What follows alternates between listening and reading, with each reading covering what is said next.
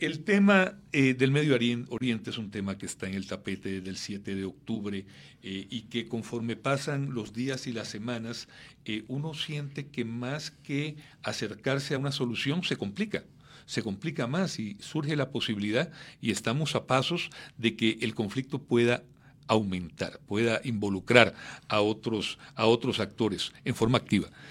Para eso, para conversar sobre eso, hemos eh, invitado a un hombre que pues, ha estudiado el, tema eh, con una gran profundidad, Gabriel Ventasgal, es director y cofundador en Israel del programa de diplomacia pública. Él estudió eh, ciencias políticas, relaciones internacionales en la Universidad Hebrea de Jerusalén. también está estudiando Derecho. Em, y lo más interesante, ha publicado una importante cantidad de libros con títulos que yo creo que son muy pertinentes para el programa de hoy. 300 por 300, 300 preguntas y 300 palabras sobre el conflicto palestino-israelí. Y hay otro también que es 300 preguntas y 300 palabras sobre antisemitismo, que es otro tema que obviamente está en el, en el tapete, y 300 palabras em, bueno, como les decía, sobre el conflicto palestino-israelí. Tiene otro libro que es de 50 relatos eróticos pro Tinder, pero eso no lo vamos a tratar hoy. Encantado de conocerlo, don Gabriel. Gracias por acompañarnos. Nos decía eh, Gabriel, antes de que llegaras al mando, que, que ya ha venido al país en, en 15 ocasiones. Exactamente, la verdad es que eh, no sé si el título Malas compañías a quién se refiere. A, él, a mí, a mí, o a mí. No, no, es a mí, es a mí. Es eh, mi, mi, madre siempre me lo decía, Armando, desde que lo conoció hace cuarenta y tantos años, es una mala compañía. Pero uno se va, uno se va acostumbrando. el, problema, el problema, don Gabriel, yo no sé si usted lo ha constatado en la vida, de que se pega más lo malo que lo bueno, ¿verdad? Es según la energía que uno transmita. Bueno, eso sí es cierto. Tú sabes que cuando estás eh, con energía positiva, todos se te pegan a ti, y cuando estás con energía negativa, eso ahuyenta. Así que no sé vuestra situación eh, y vuestra relación interna. De, una profunda eh, fraternidad. Eh, pero eh, eh, disfrutamos mucho el, nombre. Yo creo que lo de malas compañías no hace alusión ni a él ni a mí en particular, sino a los dos juntos. hay, hay toda una anécdota detrás del nombre, te la contaremos después del programa. Gabriel, muy buenos días, mil gracias por estar aquí y bienvenido de nuevo a Costa Rica. Pura vida. quiero comenzar, quiero comenzar, Gabriel, por plantearte, antes de que caigamos en el tema concreto de lo que está pasando hoy y del terrorismo que lo detonó, eh, quisiera preguntarte si es posible la paz en Medio Oriente si no hay una solución al problema palestino. Es decir, no es indispensable lo que se ha venido llamando la solución de dos estados yo creo que no hay otra alternativa que la solución de dos estados. Es lo que va a ocurrir. Si se va a conseguir paz. Desde el punto de vista teológico, es un concepto un poco diferente al que conocemos en el mundo cristiano judío. El concepto de paz en el Medio Oriente es un, hay que explicarlo, es más complejo todavía, pero es lo que va a ocurrir. La pregunta del millón es si la forma de conseguir una paz es primero la creación de un Estado palestino y después una paz regional, o como dice Benjamin Netanyahu, primero una paz regional y luego una paz con los palestinos. Hoy por hoy creo que estamos más cerca de la segunda que de la primera. El problema es que la primera se aleja cada vez más atendiendo a las acciones del gobierno de Netanyahu, que incluso ha hablado o se ha hablado de anexión de la margen occidental, con lo cual las... Y hay una constante colonización por parte de Israel de la margen occidental, reduciendo el espacio para ese Estado palestino. No, yo creo que no es exacto eso y es más todavía, creo que es una visión clara de toda una doctrina y una escuela que nos explican también en América Latina que nos dice que los conflictos son por tierras. Entonces cuando uno dice que el conflicto es por tierra, podría llegar a decir Israel cada vez coloniza más y cada vez toma más tierra y deja sin espacio al Estado palestino. En el terreno no es así. ¿No es así? No, no, no. En el terreno lo que hay es... La ONU cree todo lo contrario. Sí, pero la ONU, tú sabes. Son ¿La ONU qué? Son 193 países, 130 ah. países no son democráticos, parte de ellos son países islamofascistas. Si fuese por la ONU, la tierra sería cuadrada y la culpa es de Israel. Bueno, ¿Estamos de acuerdo? lo que, no, yo no estoy de acuerdo. Eh, pero en todo caso, lo que sí estoy de acuerdo es que eh, territorios claramente eh, que según los acuerdos eran para el pueblo palestino, han sido colonizados por colonos israelitas que inclusive se han impuesto a la fuerza, Gabriel. Es que me parece que eso es tapar el sol con un dedo, decir que no. Yo que conozco el terreno y que estudié el tema, te digo que la situación es más compleja. bueno, pero ibas a, decirnos cuál es la naturaleza del conflicto claro, tal cual. o sea, lo que, no era territorial. Lo que nos dicen en América Latina en general es que el conflicto es eh, un conflicto territorial. Y la verdad es que el conflicto tiene solución territorial. Tiene. Lo puedo explicar, aunque necesitaría un poco de mapas, pero en principio la gran mayoría de colonos judíos no está esparcido en la zona de Cisjordania, sino que está en bloques territoriales muy puntuales que se puede solucionar haciendo un intercambio de territorios. O sea, que Israel se quede con 6% de Cisjordania y compense a los palestinos con otro 6% de territorio que está dentro de Israel, haciendo intercambio de territorios. Territorialmente se puede solucionar el conflicto. Lamentablemente el conflicto no es territorial, tiene una faceta territorial y se puede solucionar. Y yo, Gabriel, estoy a favor de un Estado palestino con una solución territorial. Lamentablemente, para hablar del Medio Oriente, tienes que saber religión. Y los conflictos en el Medio Oriente son tribales y religiosos. Por lo tanto, el ataque del 7 de octubre nos, explicó de manera contundente lo que todos los especialistas en Medio Oriente dicen. Hay que saber religión, porque el conflicto palestino-israelí tiene una faceta territorial menor y una faceta muy importante que es religiosa. Bueno, hablemos de religión, porque la religión es un cuchillo que corta para los dos lados. Hablemos de religión en el caso de Israel. Hay hoy un gobierno en Israel que es eh, nunca ha habido un gobierno tan a la derecha y esa derecha se define en buena medida también en términos religiosos. Exacto. Eh, Netanyahu se vio obligado a pactar con grupos extremistas inspirados en la religión, porque, porque la religión judía por sí misma no tiene nada de extremista, es, es, es nuestra tradición también, la tradición judeocristiana, son los valores que también en, nuestra parte del mundo atesoramos, pero hay, hay extremistas religiosos y hoy están incorporados al gobierno de Israel. Entonces, hablemos de religión ahí. Sin duda, el gobierno de Israel es el más extremista en la historia de Israel. Bien. ¿Cuántos diputados más o menos piensan que no tiene que crearse un Estado palestino y más o menos del gobierno de Israel, digamos que los partidos ultranacionalistas y parte de los partidos religiosos piensan eso. Netanyahu tiene este gobierno porque... La, Hombre, y algunos hasta pensaban que había que matar a todos los eh, presos palestinos. Recuerdo el nombre de aquel, no recuerdo el nombre de aquel ministro que tuvieron que sacar del gobierno. Ben Gavir son representantes, digamos, de, de, de, del ala extrema. Sí, eh, exactamente, pero tengan en cuenta lo siguiente. En el judaísmo teológico, las tierras son menos importantes que la vida. Una persona que es religiosa judía te va a decir que se puede ceder territorios para preservar la vida. Por lo tanto, teológicamente, un ministro de Israel te puede llegar a decir, yo pienso que eh, A, B, C y que ahora no hay posibilidad de paz, pero si hay un socio real para firmar la paz, yo no tengo la menor duda que Israel cedería territorios. ¿Por qué? Porque ya lo hizo. En el 2005 cedió la franja de Gaza. Eh, todo el Sinai, cuando lo conquistó la guerra del 67, más aún, cedería también las alturas del Golán, se abrió un socio para la paz. O sea que en el judaísmo clásico, teológico, la tierra son menos importantes que la vida. Pero todas las señales que ha dado el gobierno actual es de eh, expansión. Eh, incluso, te, repito, se habló de anexión de la margen occidental.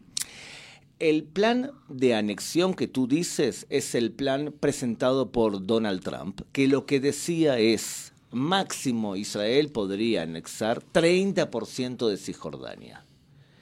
Este gobierno actual no quiere anexar todo Cisjordania, porque sería anexar dos millones y medio de palestinos.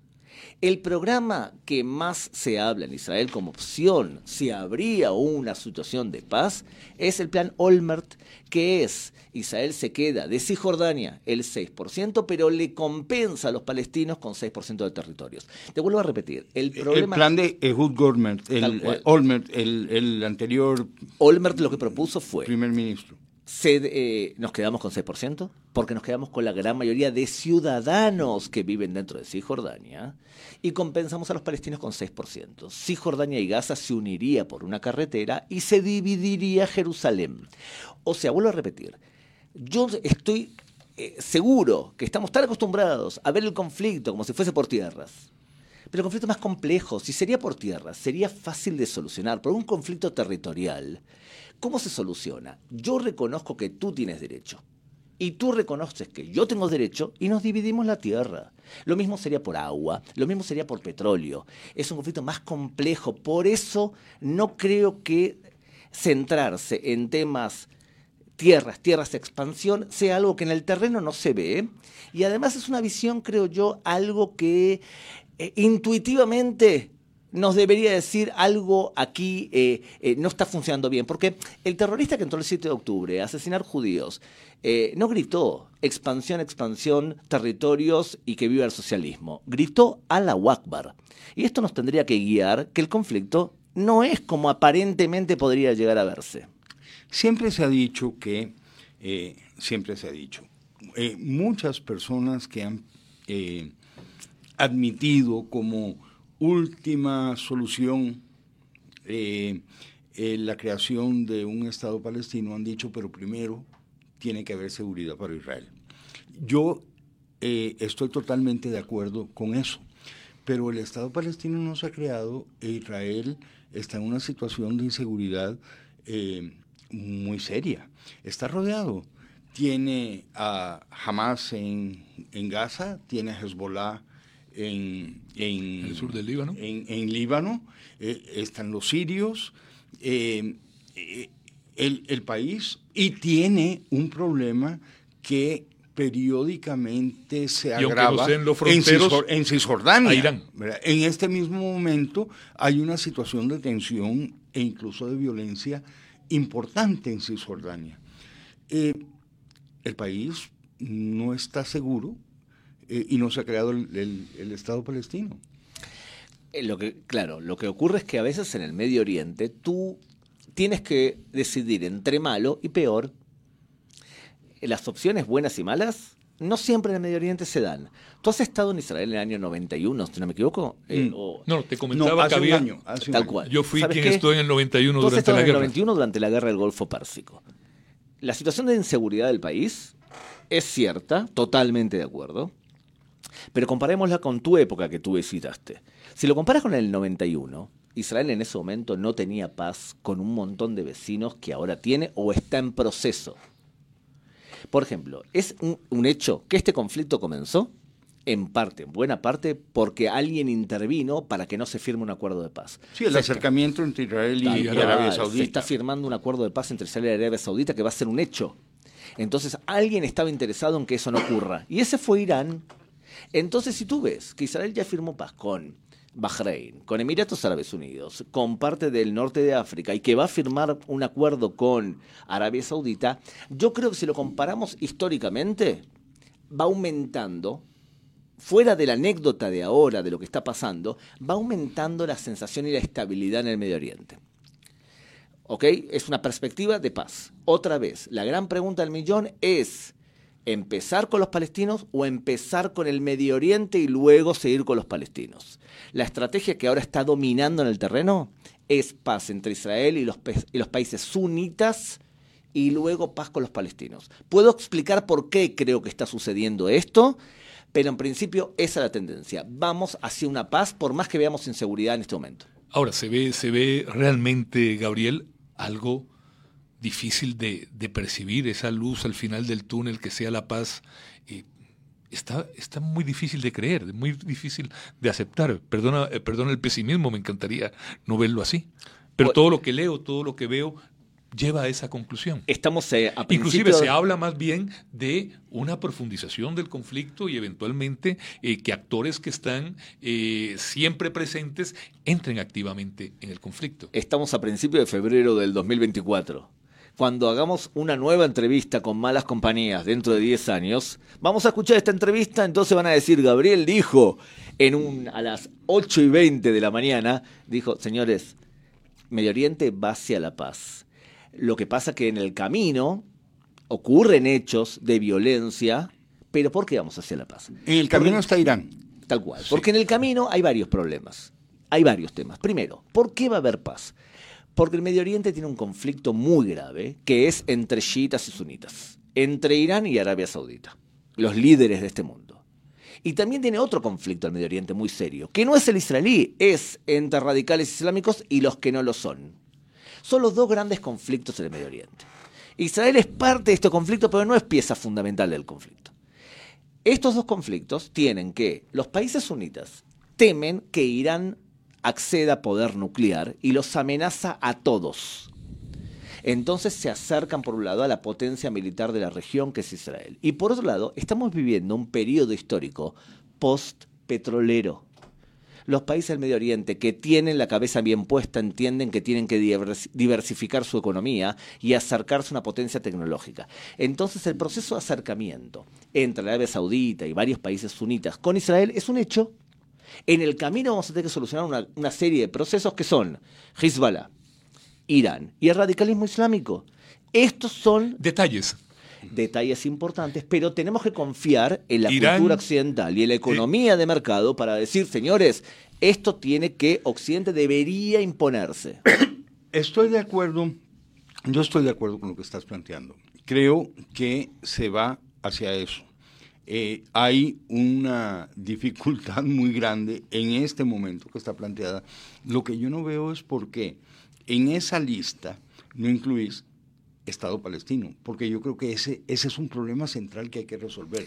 Yo no sé en qué medida puede Arabia Saudita eh, ignorar la, la, la, situación de los palestinos en, en Cisjordania, la ausencia de un Estado palestino en esas conversaciones con Israel porque realmente buena parte de los países del Medio Oriente no les importa profundamente el tema palestino.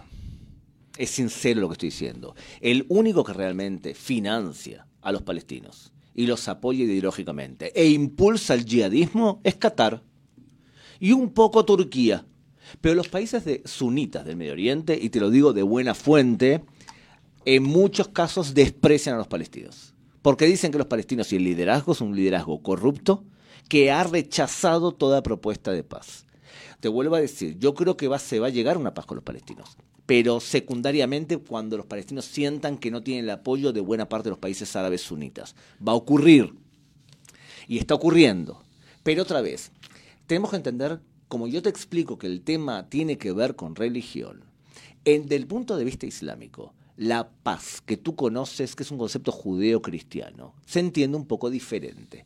La paz existe tradicionalmente en el mundo musulmán dentro del Islam. Y hacia afuera del Islam existe un concepto que se llama utna, y utna significa tregua. Todo musulmán, especialmente los radicales como Hamas, Hezbollah e Irán, copia al pie de la letra lo que hizo Mahoma, su profeta. Si tú estudias muy bien la historia de Mahoma, puedes entender la conducta del ser humano, especialmente si es Hamas, Hezbollah y demás. ¿Me siguen? Por lo tanto, hay que revisar la historia de Mahoma. Lo digo rápidamente, porque estamos en radio. En el año 628, Mahoma firmó un acuerdo con una tribu pagana, la tribu de Quraysh, en donde dice: Yo cedo porque el otro es más fuerte. Cedo, pero puedo violar la tregua si me conviene. Hombre. ¿Está bien? Se llama Utna de Mahoma con la tribu de Quraysh o Pacto de Judaibía. Mahoma firmó el contrato por 10 años y lo violó en el segundo año y conquistó la ciudad de la Meca. Le preguntaron, Mahoma, usted violó la tregua. Se puede violar si favorece al Islam. Pero usted mintió. Se puede violar, se llama taquía el concepto. Por lo tanto, ¿puede una persona musulmana firmar un acuerdo con alguien no musulmán? Sí. Se llama UDNA. ¿Lo puede violar? Sí, si le conviene. ¿Y por qué no viola Egipto el acuerdo que tiene con Israel? Porque Israel es muy fuerte, no te conviene violarla. Pero si nosotros judíos... Se puede llegar a una UDNA con los palestinos, se puede Es posible. ¿Se puede ceder territorios para conseguir una UTNA, una tregua? Sí. ¿Yo estoy de acuerdo con una UTNA? Sí. Y con la posibilidad real de incumplirla. Sí, pero eh, tal cual, como se puede incumplir. A ver, hace Arafat, cuando firmó el pacto de Oslo, que era una autonomía, dijo 19 veces, no una, 19, dijo, nadie puede criticarme, porque yo estoy haciendo lo mismo que Mahoma con la tribu de Quraysh. Estaba diciendo que iba a violar la UTNA. Por lo tanto, ¿cómo logras que alguien no viole la UTNA, la tregua? Siendo muy fuerte y anclando la paz. Ejemplo, si Egipto firmó un acuerdo de paz con Israel, y nosotros queremos que no viole la UTNA, tenemos que, por ejemplo, venderle gas a precio de costo que se descubrió en el mar Mediterráneo, o ofrecerle agua o todo tipo de anclas para que no convenga romper la UTNA. Pero es UTNA, ojo, eh, no es el concepto de paz que nosotros conocemos en el concepto judío-cristiano. Claro, lo que pasa es que, eh, aparte del fundamentalismo, afortunadamente... El concepto es, es una paz mientras me convenga. Claro, porque en el judaísmo y el cristianismo el concepto de paz es un nivel de armonía total, en donde los leones y los corderos no se van a comer entre ellos y va a venir el Mesías.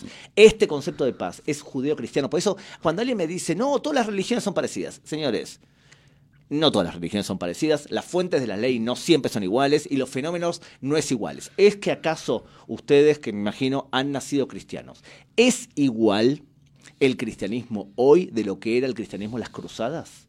El mundo cristiano por supuesto que no, que el, punto, el, punto que te iba a señalar es precisamente que si buscamos en nuestras escrituras, en las judías, en las cristianas, en las judeocristianas, eh, encontramos ahí muchas cosas que eh, quizá afortunadamente no seguimos practicando.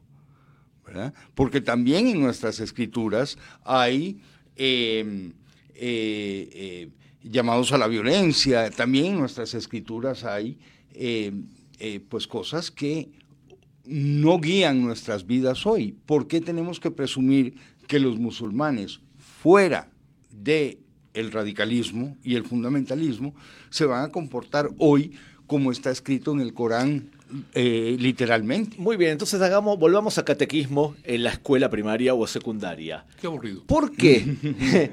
Porque usted, señor oyente, y usted, señor malas compañías, ¿por qué usted no cumple el ojo por ojo, diente por diente? ¿Por qué no lo cumple si está escrito? ¿Sabe por qué no lo cumple? Porque una cosa lo que está escrito y otra cosa la interpretación moderna que le hacemos. O sea, las escrituras son una cosa y la humanidad va evolucionando para interpretar la ley de otra forma.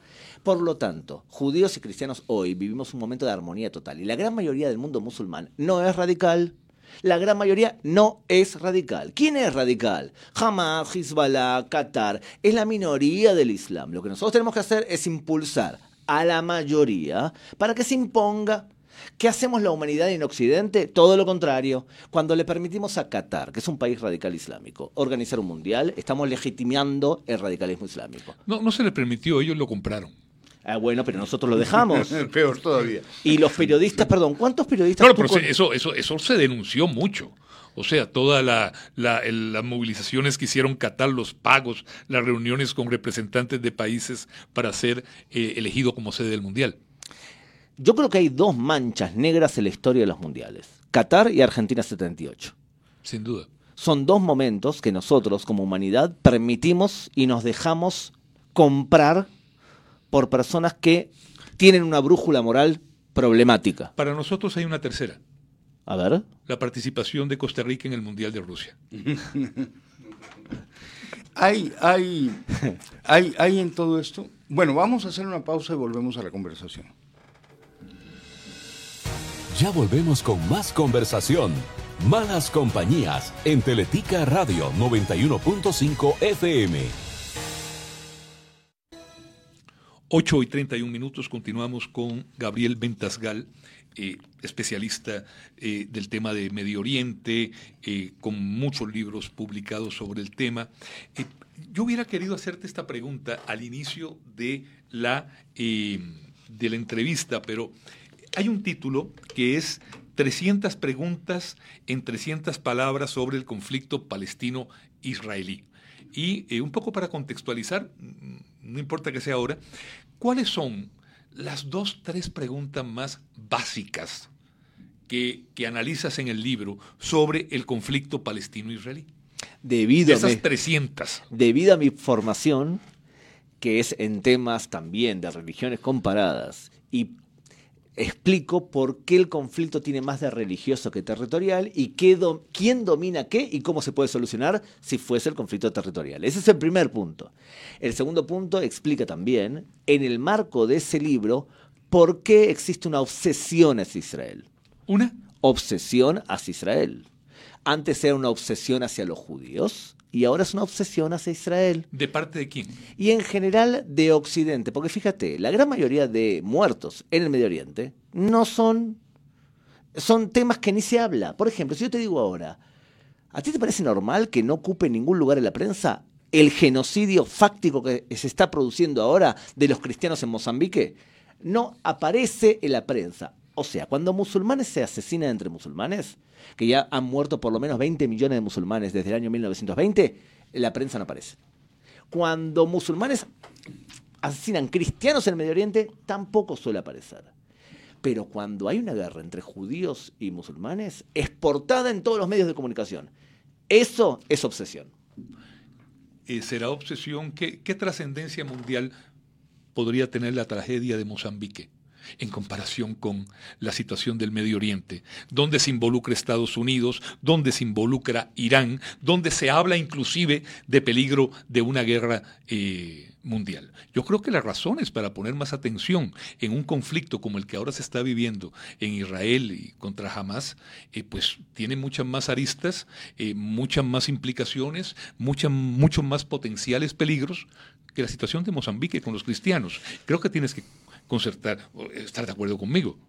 Yo soy periodista también del Medio Oriente, cubría para varias agencias, como tú bien sabes, y yo creo que hay una desproporción total en la forma que se informa desde el Medio Oriente. No puede ser que haya más periodistas asignados a Israel y Palestina que lo que hay en China, Rusia y toda Europa juntos. ¿Y a qué atribuyes eso? ¿Al antisemitismo? A una obsesión hacia lo que sucede con los judíos. Porque fíjate que cuando se, cuando se informa sobre el conflicto palestino-israelí, no se informa realmente del conflicto palestino-israelí. A ver, ¿cuántas crónicas tú has escuchado sobre cómo la ONU educaba al odio y al terrorismo en sus escuelas en Palestina? Ah, Estoy hablando de UNRWA. Ahora se descubrió que 12 eh, trabajadores de la UNRWA, por lo menos, estuvieron implicados en atentado terrorista. Y no es algo nuevo. Para los que seguimos el Medio Oriente, UNRWA es un problema. La ONU es un Pero eso problema. ha sido titular en todos los periódicos, Ahora. en todas las... Ahora, pero señores, esta UNRWA tiene, que fue creada, Pero bueno, ahora Ah. también, disculpa Gabriel, cuando se eh, denuncia, todavía no está demostrado totalmente, que 13 miembros de UNRWA participaron en el ataque terrorista del 7 de octubre. Sí, pero tú escuchaste alguna crónica sobre la malversación de fondos de la autoridad palestina, la educación al odio de la autoridad palestina. Hace eh, hecho crónicas sobre los 45 mil millones de dólares. Vuelvo a repetir, 45 mil millones de dólares que UNRWA ha dilapidado eternizando un conflicto. O sea, no se explica realmente el conflicto, porque para explicar los dos conflictos tendrías que explicar todo lo que ocurre internamente en Israel, todo lo que ocurre internamente en Palestina, y eso no se informa. Se informa solamente una parte. Eso es lo que yo te digo que es obsesión. En parte puede explicarse, creo yo también, porque nos es más fácil entender lo que ocurre en Israel, eh, porque hay referentes comunes en los sistemas políticos, ¿verdad? Eh, cosa que no necesariamente, que no se da en, en los otros lados. Israel es la democracia del Medio Oriente, eso, eso está clarísimo. ¿Y tú Yo- no crees que es cobardía también? No, ¿En no qué sentido? veo así. ¿Cobardía en qué sentido? Yo estoy de acuerdo contigo ¿eh? en todo lo que has dicho recién, pero también es cobardía, porque yo que trabajo en Medio Oriente, no conozco periodistas occidentales que estén metidos adentro de la franja de Gaza informando desde adentro. ¿Sabes Hombre, si qué? no los dejan entrar, No, porque ellos podrían entrar si quieren por Egipto. No es el problema ese. es El difícil entrar. Se puede entrar. Si tú quieres entrar, se puede entrar. ¿Qué es lo que ocurre? Es mucho más fácil contratar a palestinos ligados al Hamas que te den los materiales. Y si tú filmas adentro de la franja de Gaza y haces una crónica, por ejemplo, que es súper interesante, sobre cristianos perseguidos en la franja de Gaza, jamás a los cinco segundos te deporta si es que tu periodista no hace algo peor. Por lo tanto, eh, conozco pocos periodistas occidentales que están realmente metidos adentro. El último que conocí, que era un fenómeno de Corriere de la se metió adentro de la franja de Gaza a informar desde dentro hasta que lo echaron. ¿Cuántos entran ahí realmente en Occidente? Tuve, tuve oportunidad en la margen occidental de conversar con cristianos que me explicaban me decían, bueno, nos vamos a quedar aquí sin jóvenes porque todos están emigrando. ¿Y por qué emigran? Bueno, porque en, en, el territorio controlado, gobernado por la autoridad palestina, hay discriminación hacia los cristianos. Y eso me lo decían, me lo decía una muchacha cristiana que decía, mira, mi hermano se fue, mira, eh, no tengo duda de eso. Pero eso no nos puede nublar la vista al hecho de que también los palestinos eh, eh, son severamente discriminados eh, en, el otro lado. Entonces, eh, sí, tener razón, hay que, hay que dar una cobertura equilibrada con lo que pasa en, los dos lugares, pero uno, uno esperaría que Israel se comportara distinto, precisamente porque es la democracia del Medio Oriente. Yo estoy de acuerdo contigo, pero creo también que acá hay un doble estándar. Porque no, lo que no se le pide a ningún país del mundo se le exige a Israel. Y eso es doble estándar.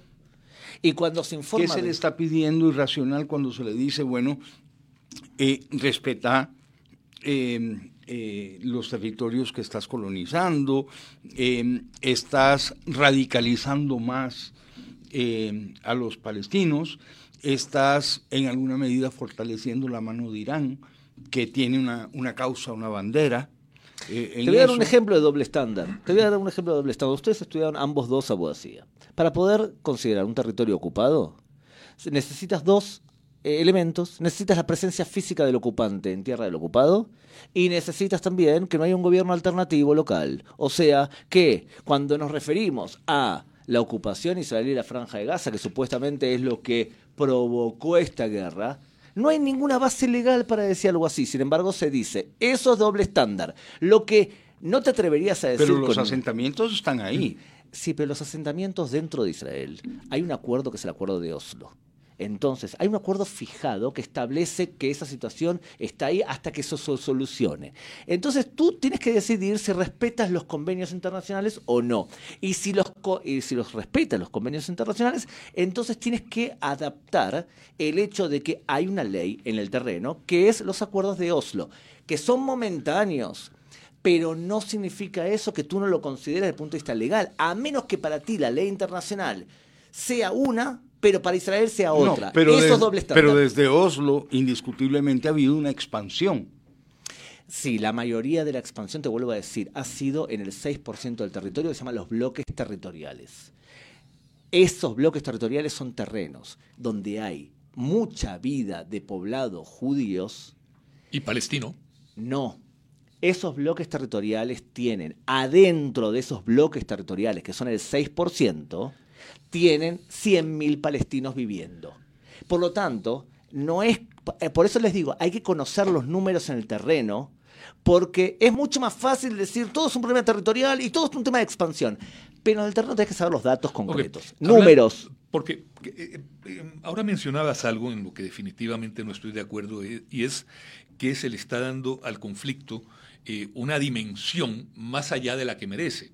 Y hablas del caso de Mozambique, nada más me meto en, el caso de Mozambique, el último, el última tragedia que hay en Mozambique es de hace eh, ocho meses, eh, una tragedia, mataron 11 cristianos, grupos de extremistas islámicos. Aquí estamos hablando que el 7 de octubre mataron a niños, a mujeres, a, civiles. 1.200 personas. 1.200 personas. Y después la respuesta de Israel ya va por 25.000 muertos palestinos, la mitad de ellos niños.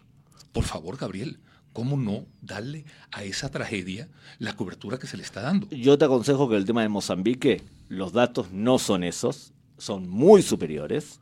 Y además hay varios ejemplos más. La persecución de yazidíes en Siria no se cubrió. Y además, cuando hablamos de datos, ten, vigila una cosa importante. Y es que los datos que acabas de decir, concretos, y sin desmerecer el hecho de que han muerto civiles, tienes que decir también que los datos que acabas de leer, te los lo de la situación en la franja de Gaza, te los acaba de facilitar el Ministerio de Salud Y el Ministerio de Salud es jamás lo que cita la prensa occidental son datos. Señores, ustedes están citando, estamos en la prensa occidental, estamos citando los datos que nos da jamás. Lo está citando también esos datos la Unión Europea, la, Totalmente. Corte. O sea, no, no, no, no, Totalmente. no somos nosotros. Totalmente. Y, yo creo que tampoco estamos inventando las imágenes dantescas del 7 de octubre, ni las imágenes dantescas de los niños eh, palestinos eh, que han muerto producto de los eh, ataques indiscriminados. Has dicho varias cosas eh, y si tú quieres, yo te explico porque trabajo en el terreno. Hombre, para eso te invitamos. varias cosas. Primero, la cantidad de muertos lo cita el Hamas. Yo te digo aproximadamente cuánto supongo que debe haber ahora y es terrible la, la cifra de muertos. Es terrible, ¿está bien? La cifra de muertos aproximadamente ahora debe ser unos 18.000, más o menos. ¿Vale? A ojo, te puedo explicar por qué técnicamente. pero eso es, yo me acuerdo cuando hubo una discusión aquí eh, sobre la inflación en Bolivia, que un ministro boliviano decía, cuando dijeron que era eh, 7 mil, se, indignó y dijo que no, no, no, son 4 mil 200. Hombre, 18 mil sigue siendo una tragedia. Gabriel, por Dios. Estamos de acuerdo, estamos de acuerdo. Cuando, y cuando la mayoría son niños, por favor. No, esa mayoría es mentira. Ya. Te lo digo ya. Esa cifra es mentira. Y te voy a decir por qué también. ¿Y quién dice eso? ¿El ejército de Israel? No, a ver, debido a los últimos tres combates que ha ocurrido. Pero, ¿sabes qué? Esto queda grabado. Dentro de un año, cuando se sepa nombres y apellidos, vamos a confirmar lo que ocurre habitualmente en este conflicto. Habitualmente en este conflicto y los últimos tres, la cifra de muertos en el terreno ha sido uno versus uno. Perdón, ¿cómo? No entiendo. Significa, en los últimos combates, en los últimos tres combates. En Gaza. En la franja de Gaza, la cifra ha sido. ¿Es un soldado israelita por un.? No, es un soldado del Hamas versus un civil no combatiente. Esas son las cifras técnicas. Si nos guiamos por eso, lo que tú acabas de decir, que si nos guiamos por eso, el ejército de Israel está, pues, eh, realmente eh, matando a un inocente por un combatiente.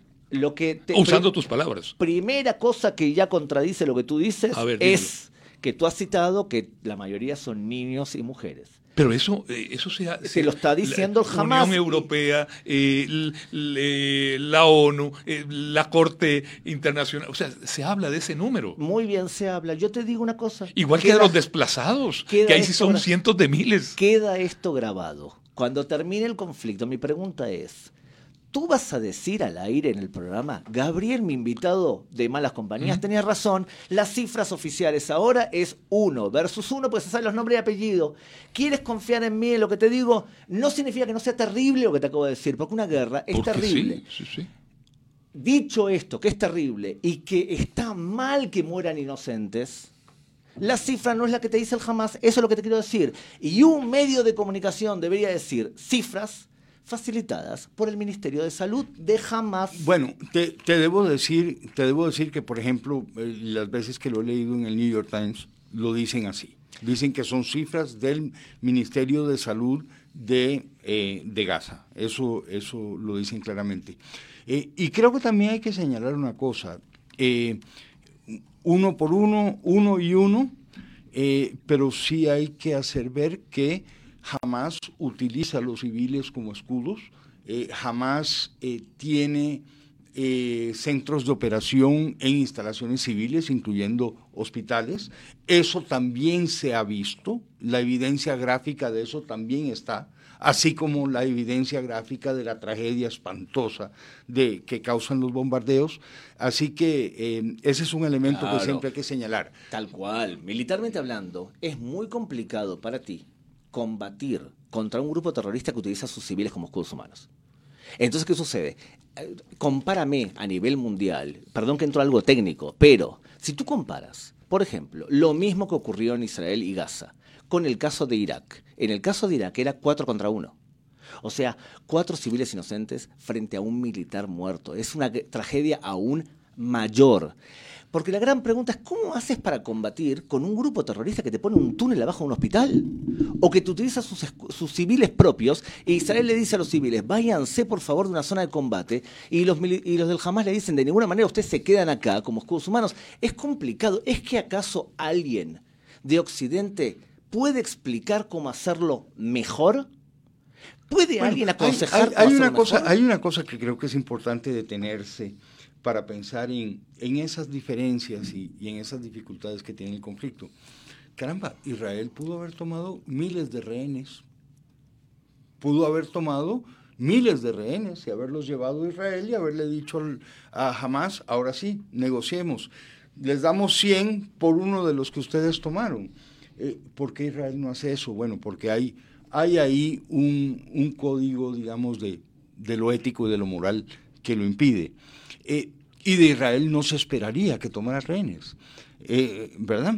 Entonces, Gabriel, tenés que, esto, esto funciona también en las dos direcciones. Por un lado dice, bien de Israel, pero por otro lado dice, es que tenemos derecho a esperar más de Israel. Sí, lo que sucede es que a veces no es que se espera más de Israel, se espera que Israel no se defienda. Y se espera que los judíos... Mm, se espera que Israel no se defienda, porque toda acción bélica que está en el marco de la ley es catalogada por algunos como desproporción del uso de la fuerza. Entonces, eso huele a tu fillo de que lo que le estás pidiendo es que, porque fíjate que las manifestaciones aquí en muchos lugares de Europa y en muchos lugares incluso de Estados Unidos, no dicen, eh, las manifestaciones dicen del río hasta el mar, Palestina libre, significa vamos a destruir Israel. Esas son las manifestaciones dominantes. Y entonces eh, lo que oculta eso es no tiene derecho de Israel a existir. Cuando escuchás aquí manifestaciones en varios lugares, ese es el mensaje. Pero te queda una pregunta lógica. Tú que conoces mundo, ¿tú crees que si el Estado de Israel y su ejército quisiese erradicar del mapa al pueblo palestino, tiene la capacidad militar para hacerlo? Según tu intuición. Eh, la capacidad militar, quizá, eh, pero no hay ninguna posibilidad de que pudiera hacerlo sin pagar un precio muy, muy, muy alto. Mira, yo te voy a decir la siguiente lógica. Israel tiene la capacidad militar y no tiene la intención él jamás tiene la intención y no tiene la capacidad. Y cuando tuvo la, capacidad, porque tuvo siete horas para degollar y violar, lo hizo. Esa es la diferencia fundamental. Ahí te tendría que moralmente guiar y decirte algo mal acá no hay. Porque si Israel tuviese la intención realmente de crear un genocidio, tiene la posibilidad física de hacerlo. ¿Por qué no lo hace? Porque ningún israelí moral podría enviar a su hijo a un ejército de bárbaros. Yo quiero para el niño palestino lo que quiero para mi hijo. El niño palestino no se merece la educación que está recibiendo y se merece un Estado propio. Así debe hablar una persona moral. Y cada muerte de palestino inocente nos debe doler como si nuestro hijo muriese. La pregunta es, ¿qué, ¿qué, se puede hacer para protegerlos más a los niños palestinos? Les avisas que se vayan de zona de combate. Intentas no matarlo y abortar ataques que van a matar gente. Y así todo no podés evitarlo porque el jamás adrede los utiliza como escudos humanos. Entonces la pregunta es, señores, dennos ideas cómo se puede hacer mejor. Porque ningún ejército del mundo lo ha hecho mejor. Ninguno. Ninguno lo ha hecho mejor. En un grupo radical islámico que utiliza a sus civiles como escudos humanos. Vamos a hacer una pausa y volvemos a la conversación. Ya casi seguimos generando conversación en malas compañías Siga con los 91.5 FM.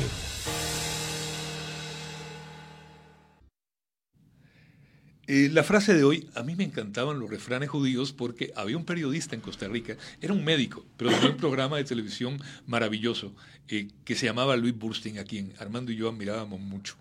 Y ahora estaba, eh, busqué, uno que me, que me gustó mucho y es el siguiente. En la frase, siempre tenemos una frase en, en el programa.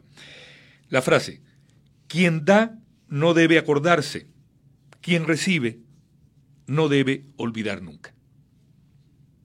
La frase del día fue presentada por Grupo Mutual. Gracias por continuar con nosotros. 8 y 52 minutos, el tiempo pasa volando. Nos acompaña don Gabriel Ventasgal, con el que, con quien hemos tenido realmente una riquísima experiencia de eh, entender, ver desde otras ópticas también eh, la, tragedia, la tragedia que se está viviendo en el conflicto entre Israel y Gaza. Gabriel, desgraciadamente el tiempo se nos ha ido volando y hay un tema que creo que, que no debemos dejar de tratar, que es el papel de Irán en todo esto. Es gravísimo el papel de, Irán porque se está acercando a la posibilidad de armar una, una, capacidad nuclear. Y no solamente Irán en el Medio Oriente, ustedes tienen un problema también en América Latina, muy serio. Irán y Hezbollah, que son lo mismo de hecho, tienen mucha presencia en América Latina. Y te lo digo ya ahora, varios temas a tener en cuenta. Bueno, y como, argentino, y como argentino lo puedes decir con mucha proximidad. tal cual. Pero te voy a decir algunos datos. El gran productor hoy en día de amapola y de droga llamada Coptagon es el hermano de Assad, Siria y Hezbollah, o sea, Irán.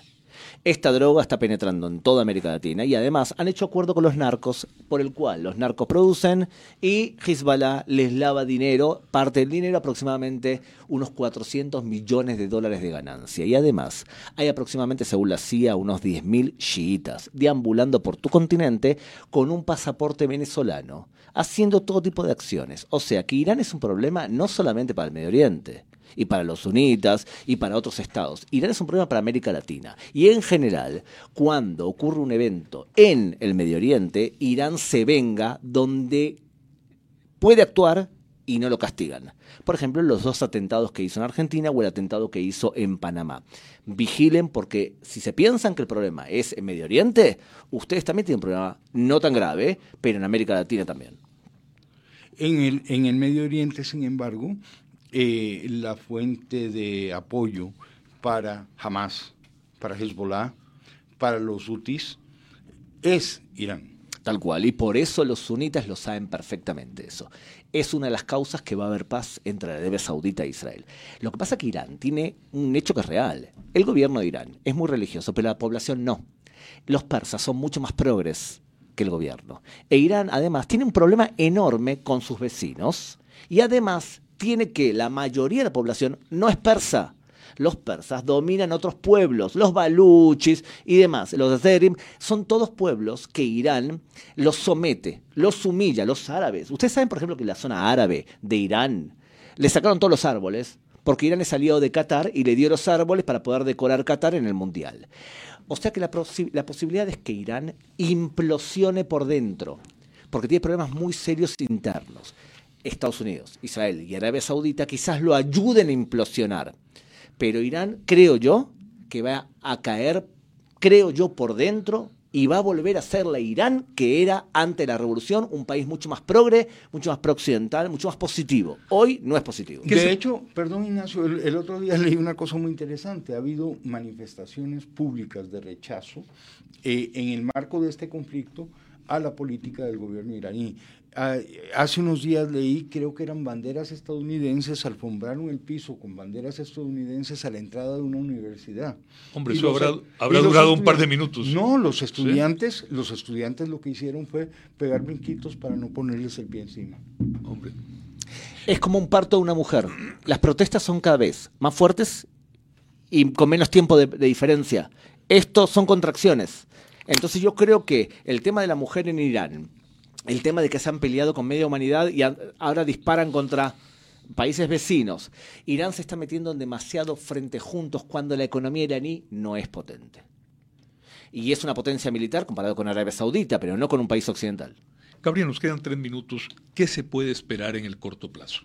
Eh, ya se han hablado de ciertas eh, posibilidades una vez que eh, Israel considere que el peligro, el peligro esté, esté eliminado. ¿Qué se puede esperar en las próximas semanas y meses? Yo creo que la franja de Gaza va a dejar de tener un gobierno de Hamas, va a haber un gobierno civil palestino. De las cuestiones civiles, se va a empezar a reconstruir la franja de Gaza y el ejército de Israel se va a guardar el derecho de entrar y salir cuando jamás levante la cabeza en la franja de Gaza. ¿Está bien? O sea, ahora estamos viendo una guerra de menor intensidad en donde soldados israelíes están yendo casa por casa, túnel por túnel. Bien, Ahora, lo que hay que prestar mucha atención es que explote, y creo yo que las posibilidades son altas, de una guerra entre Hezbollah, o sea, Irán en el Líbano e Israel. Este escenario lo tenemos que contemplar como opción. ¿Y sabes por qué? Porque a diferencia de Hamas, que tiene 24.000 soldados y 30.000 cohetes, Hezbollah tiene 200.000 cohetes, parte de ellos misiles, y 100.000 soldados. Ningún habitante de Israel que está desplazado hacia el sur va a querer volver al norte si sabe que del otro lado de la frontera eh, tiene alguien que es capaz de hacer un atentado mucho peor que el 7 de octubre. Lo que estás diciendo, Gabriel, es que lo que pueda venir es peor de lo que hemos visto. Sí, pero cuando termine lo peor que hemos visto, puede ser que el Medio Oriente se reconstruya. ¿Y cómo lo vamos a medir? Cuando termine la guerra, si es que ocurre, contra Hezbollah y contra Hamas, la pregunta del millón es, ¿Arabia Saudita va a firmar la paz con Israel? Mi evaluación es sí. Arabia Saudita va a firmar la paz con Israel y lo que vamos a ver es un cambio en el Medio Oriente positivo. Lamentablemente a veces para poder lograr cosas positivas hay que sufrir. Pues yo creo que el pueblo judío y el pueblo palestino eh, han sufrido más allá de lo imaginable. Ojalá, ojalá ese sufrimiento eh, contribuya, de acuerdo a lo que dices, en una, en una paz duradera que lamentablemente se ve distante. Yo soy por razones religiosas, por eh, historia, por odio acumulado, por, por falta de confianza de uno en el otro. Yo soy optimista. Yo soy optimista. Medio Oriente va a conocer paz, se va a crear un Estado palestino va a durar tiempo y es probable que el escenario sea primero paz con Arabia Saudita, primero paz con Kuwait, primero paz con los países sunitas y luego con los palestinos. Ese creo que es el, escenario que va a ocurrir. Ojalá estemos aquí dentro de 10 años para darle la razón a don Gabriel. Ojalá que sí. Se la daremos con un enorme gusto. En ese momento, en vez de ser malas compañías, van a ser excelentes compañías. ¿Cómo no? Y ahí podríamos hablar también de los 50 relatos eróticos por Tinder. Opa, eso. Para, ya no hablar de guerra y de sufrimiento. Es que es una especie de escritura para sacarte de los temas cotidianos de guerra, violencia, Tinder. 50 traumas eróticos de Tinder. bueno, pues Gabriel, muchísimas gracias por haber estado hoy en Malas Compañías. Ha sido una conversación realmente eh, que he disfrutado mucho. Igualmente, muchas gracias. Eh, feliz día, un fuerte abrazo. Mil gracias a todos, los esperamos mañana a las 8 de la mañana.